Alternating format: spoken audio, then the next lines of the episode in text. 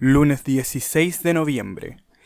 Hoy se encontró otra vacuna para el coronavirus. Si tú, humano del futuro, estás escuchando esto, te cuento que ahora tenemos dos vacunas.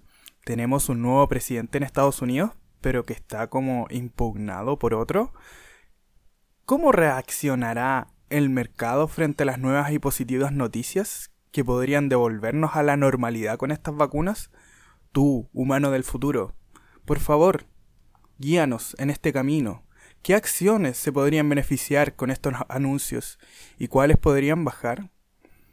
Humano del futuro, o humano del presente, o humano del pasado, ya no sé qué está pasando. Si te interesa todo esto y más, quédate en el resumen semanal de noticias económicas que hoy circunstancialmente se corrió para el lunes. Acá, quédate en el podcast de Gardieles.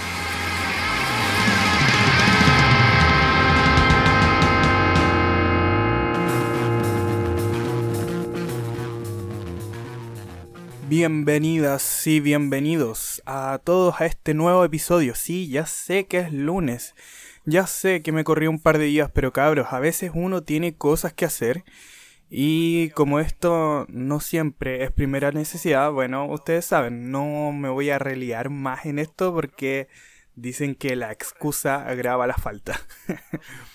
Esta entrega claramente estará marcada por el anuncio de las vacunas. Recuerda que hasta el episodio anterior de este podcast no había ni presidente nuevo en Estados Unidos ni vacunas. Ahora hay presidente nuevo en Estados Unidos y en estos momentos creo que también hay un presidente nuevo en Perú. Un saludo a todos los hermanos peruanos que nos están escuchando desde allá.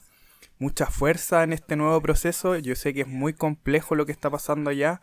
Así que eh, mucho ánimo por todo lo que viene y esperar que sea lo mejor para el país solamente.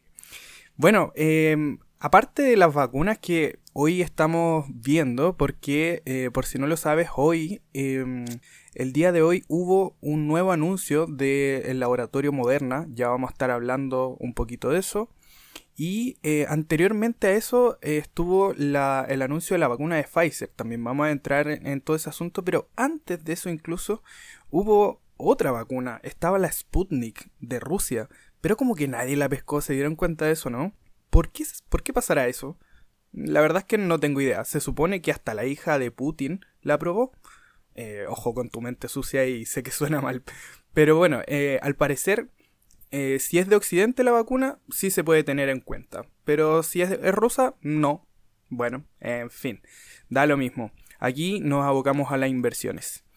El día lunes 9 de noviembre, el pasado día lunes, tipín 8 am, hora de Chile, Pfizer, la empresa farmacéutica alemana, en conjunto con BioNTech, anunciaba una nueva vacuna con un 90% de efectividad. Imagínate lo que era eso. Que por cierto son cifras súper impresionantes que si se contrastan, por ejemplo, con las vacunas de la gripe común, que tienen una efectividad cercana al 50% y que aún así nos han servido para vivir bien todos estos años, es algo maravilloso. Punto aparte es el, el proceso que se vivió después del anuncio de la vacuna con el dueño o director, el CEO, no estoy muy seguro de quién era efectivamente, que vendió el 60% de la propiedad de sus acciones de Pfizer una vez que ya la compañía había subido un 10% ese día en bolsa. Maravilloso, ¿no? En fin, eh, no contentos con eso, Wall Street en ese día lunes 9 veía cómo al fin se destrababa la elección de Estados Unidos con Joe Biden llevándose las elecciones con un Senado del bando contrario. Y como ya hemos dicho mucho en este podcast, la incertidumbre no gusta mucho en Wall Street. Y cuando la incertidumbre se convierte en, certeza, ¡kabum! Vuela la cabeza. Me salió verso sin mayor esfuerzo, maravilloso. Y eh, este día lunes que les contaba, eh, la noticia de la vacuna más la elección del presidente tuvo eh, repercusiones en las principales acciones que habían tenido problemas con el coronavirus. Acciones como Carnival Cruise Line que subió 40% en un día. Delta Airlines un 25%, Disney, las acciones de cine, los rates y todas las acciones que en general estaban muy golpeadas con el COVID, generaron subidas por sobre el 10%, imagínate eso. Imagínate todas estas cantidades de capital fluyendo desde las acciones que ya tenían ganancias, lo que se le conoce como toma de beneficios, este proceso donde ya gané con algunas acciones, entonces tomo esos beneficios y los cambio para otro bando. Estas acciones tecnológicas que te decía que se han multiplicado ya por 2, 3 o hasta 4 veces este año, como lo son, por ejemplo, Twitter, Pinterest, Amazon, Alibaba, etc., todas estas empresas fueron poco a poco vendidas por las grandes instituciones traspasando esa liquidez a las acciones más golpeadas por eh, el virus, lo que es conocido como en, el mundo de la inversión como la rotación de mercado y cumpliendo la máxima que dice eh, compra barato y vende caro. O en este caso al revés vende caro y compra barato. Eso sí gran parte de sus ganancias se dieron a mitad de semana. Todas estas ganancias de estas compañías que subieron muchísimo el día lunes, para terminar el viernes también con mucho optimismo en la sesión final de Wall Street de la semana pasada. Y fíjate ahora, hoy lunes 16 de noviembre se anunció la nueva vacuna de la empresa de biotecnología llamada Moderna, símbolo ticker mRNA, que cotiza en el Nasdaq. Y a esta hora, em, con, un, con un subidón cercano al 8%, llegando a los 96 dólares por acción. Esta nueva vacuna tuvo una efectividad aún mayor a la de Pfizer, con casi un 95% de efectividad. En el estudio que realizó la empresa gringa, esta empresa llamada Moderna, con 30.000 voluntarios del total de esa muestra, de los 30.000, solo 95 personas tuvieron infecciones sintomáticas de coronavirus y de esas 95 personas que tuvieron eso, hubo 90 que estaban en el grupo de placebo, estas personas que en realidad no se les puso la vacuna, sino que fue un placebo. En otras palabras, de toda la gente que recibió la vacuna, solo 5 se contagiaron. De todas esas personas que, que no sabemos cuánto fue específico de esos 30.000 que se vacunaron con la vacuna real, solamente 5 se contagiaron. Además de los que se contagiaron, en este grupo se incluyen, por si acaso, los que recibieron la vacuna y los que recibieron el placebo, apenas 11 lo hicieron con síntomas graves que requirieron de hospitalización. Y lo mejor de todo, esos 11 que requirieron hospitalización no habían recibido la vacuna. O sea, una wea maravillosa, magnífica, que según el propio director de la empresa, no lo esperábamos ni en nuestros mejores sueños. Calla. Lorea. Ya, y para terminar de ponerle color a todo esto, uno de los problemas que presentaba la vacuna de Pfizer era su conservación. Para que ésta se mantuviera estable, una de las condiciones era que su almacenamiento tenía que ser a 70 grados bajo cero. Imagínate eso. La vacuna de Moderna, en cambio, dice que em, su vacuna puede estar estable entre 2 y 8 grados por un periodo de 30 días. O sea, le echáis al refri por un mes y todavía te sirve. Maravilloso. Y en el caso de mayores tiempos de almacenamiento, debe estar a 20 grados bajo cero. O sea, es muchísimo mejor candidata en teoría que la de Pfizer, aunque ambas necesitan doble dosis. Así que ojo con eso. Ahora, eh, como siempre te decimos en este podcast, hay que mirar el contexto en el que está pasando todo esto. De nuevo en Europa y en Gringolandia, todos los días hay nuevos récords de casos de COVID. Onda, la cagá, la pura cagá. 130.000 casos nuevos en un día. Y así para adelante.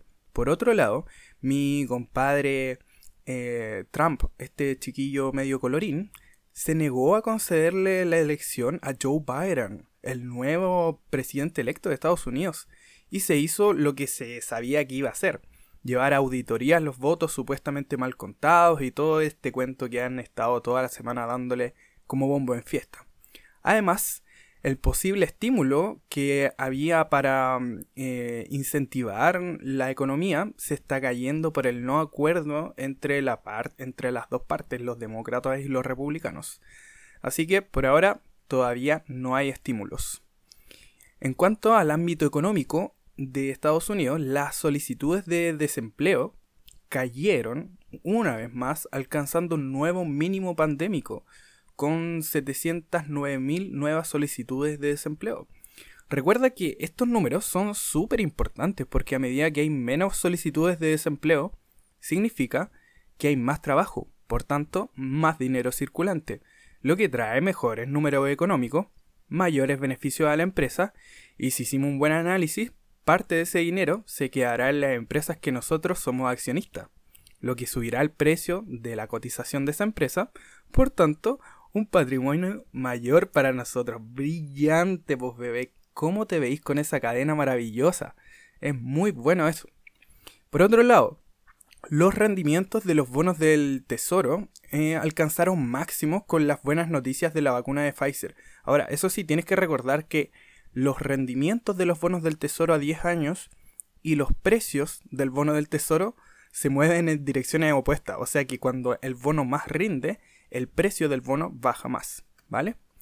Entonces, vamos a la siguiente parte donde vamos a ver cómo anduvieron en la semana pasada. Acuérdate que esto es de la semana pasada, de la semana del día, de los días del 9 hasta el 13, eh, 14, por ahí, no me acuerdo bien. Del día viernes de la semana pasada, estábamos hablando de que el Dow Jones em, cerró positivo para la semana un 4,1% positivo, maravilloso. Y en lo que va del año está un 3,3% positivo. ¿vale? Em, el SP500 subió un 2,2% en la semana y está positivo un 11% para lo que va del año. Por otro lado, el Nasdaq cerró en negativo en 0.6% y va positivo en el año 31,8%. Nada mal, bebé.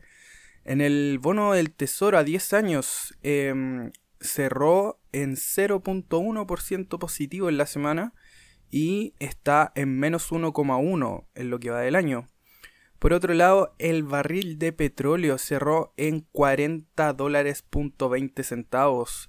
Subió un impresionante 8.2% en la semana, e, evidentemente eh, ayudado por los las buenas noticias de la vacuna. Y aún está en negativo 34,2% en lo que va del año. Las personas que compraron en enero ni te imaginas.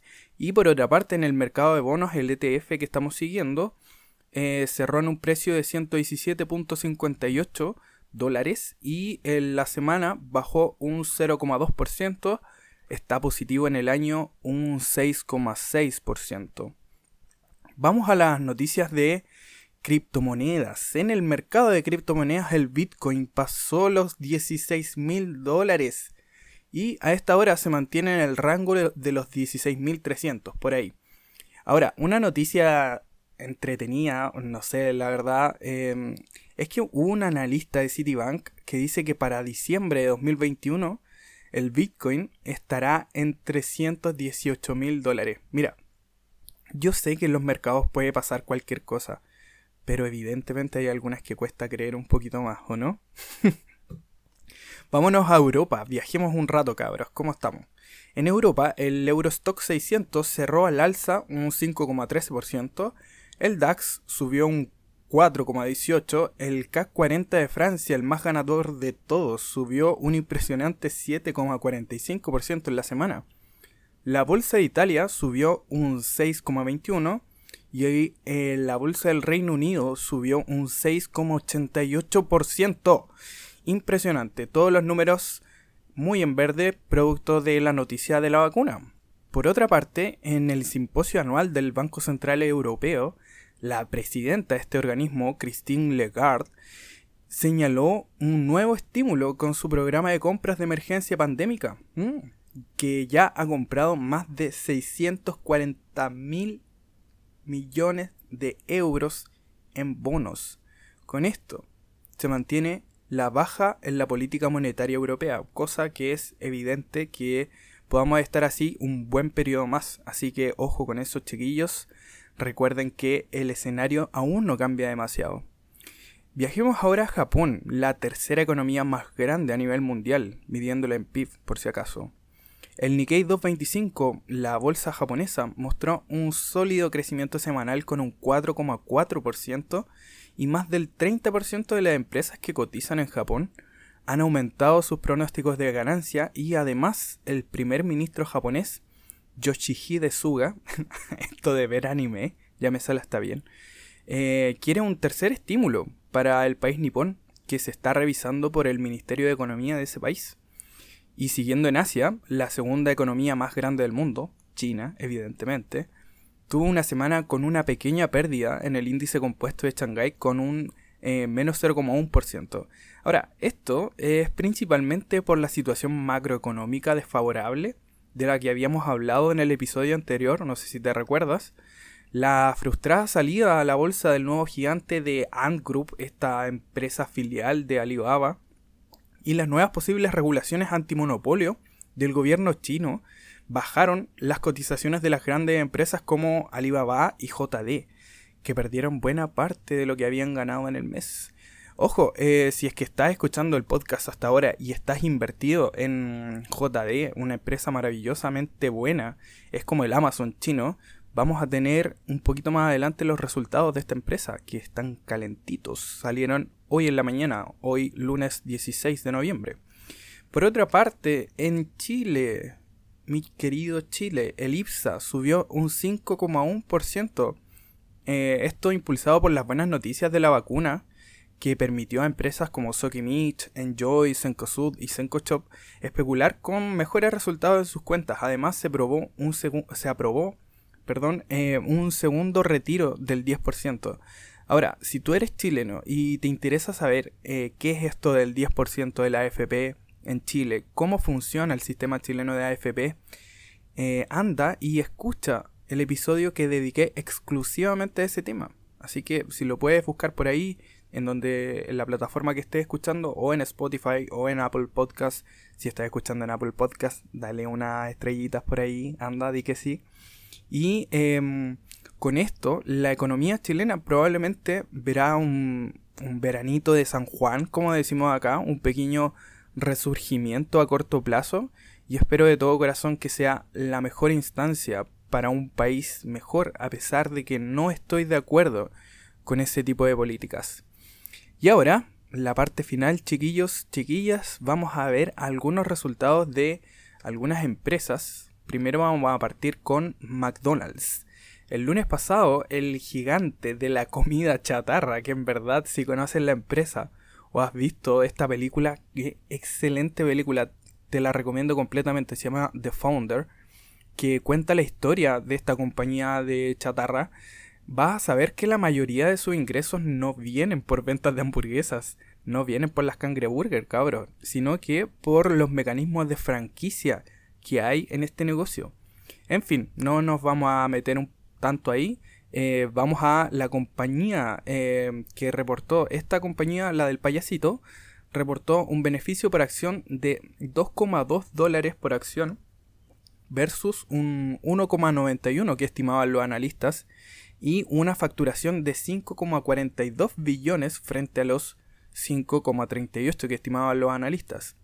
Es por estos buenos resultados que ese día lunes eh, que se presentaron en el pre-market la acción estaba mm, positiva más 6%, pero adivina, adivina qué, terminó en negativo, 1,5%. ¿Por qué? Porque a, Mr. Market se le antoja, porque Wall Street se le antoja y porque eh, ellos pueden hacer lo que quieran. Si al final aquí ellos mandan. Así que ojo con lo que tienen ustedes. Si es que no tienen estómago para aguantar estas caídas sin sentido, tengan cuidado, la bolsa no es para ustedes. Eh, vamos ahora con JD. Eh, JD, también conocida como Jingdong, es una empresa china, por si no lo sabías tú, de comercio electrónico que tiene una sede en. Eh, su sede principal está en Beijing. A todo esto, un dato X muy random. El otro día supe que Pekín era lo mismo que Beijing. Yo no tenía idea. En fin, eh, Tencent, otra compañía eh, china, tiene una participación sobre JD de un 20%. Esto lo menciono porque igual es muy importante que ahí hay eh, intereses adquiridos entre las compañías, así que ojo con eso. Y hoy vamos a ver los resultados de JD. Actualmente hoy está cotizando en más o menos 85 dólares la acción. Está actualmente con una baja el día de hoy de 7,5% en el día pegó muy fuerte, está muy a la baja esa acción, a pesar de los tremendos resultados que mostró hoy. Pero tú ya sabes, Mr. Market mm, está, es un maníaco depresivo, como lo decía el inversor inteligente eh, con Benjamin Graham. Así que eh, los resultados de esta empresa, JD, tuvo un beneficio por acción que fue de 3,24 dólares por acción versus 2,69 en la previsión y tuvo unos impresionantes ingresos de 174 billones de dólares frente a los 169 que esperaban los analistas. Como dato, te puedo decir que el primero de enero de este año 2020 la acción JE cotizaba a 40 dólares la acción y hoy está a 85. Ahí te la dejo. Eso, chiquillos, con esto nos despedimos por hoy. Se viene pronto el resumen de You Can Be a Stock, you can be a stock Market Genius. Lo siento por esa mala interpretación del inglés, que hasta ahora uno no, no sabe lo que está haciendo, oye. Y eh, este libro es de Joel Greenblatt. el último post que hice en Instagram eh, trataba sobre eso. Así que ahora eh, yo creo que voy a estar un poquito más libre, así que me quiero dedicar a hacer muchos más resúmenes de libros. Si quieres alguno en especial, porfa, manda un, un mensaje directo. pídemelo, estoy muy activo ahora en Twitter como Gardieles Inversiones, me puede encontrar como arroba L Inversores en Twitter. Y en Instagram me puedes encontrar como arroba gardieles. Así que, como siempre nos despedimos, recuerda que para invertir hay que ahorrar. Y para ahorrar hay que saber de educación financiera. Nunca dejemos de estudiar cabros. un abrazo grandote a todos y que tengan una muy feliz inversión. Aprovechemos las oportunidades. Que Satanás los bendiga. Chau, chau.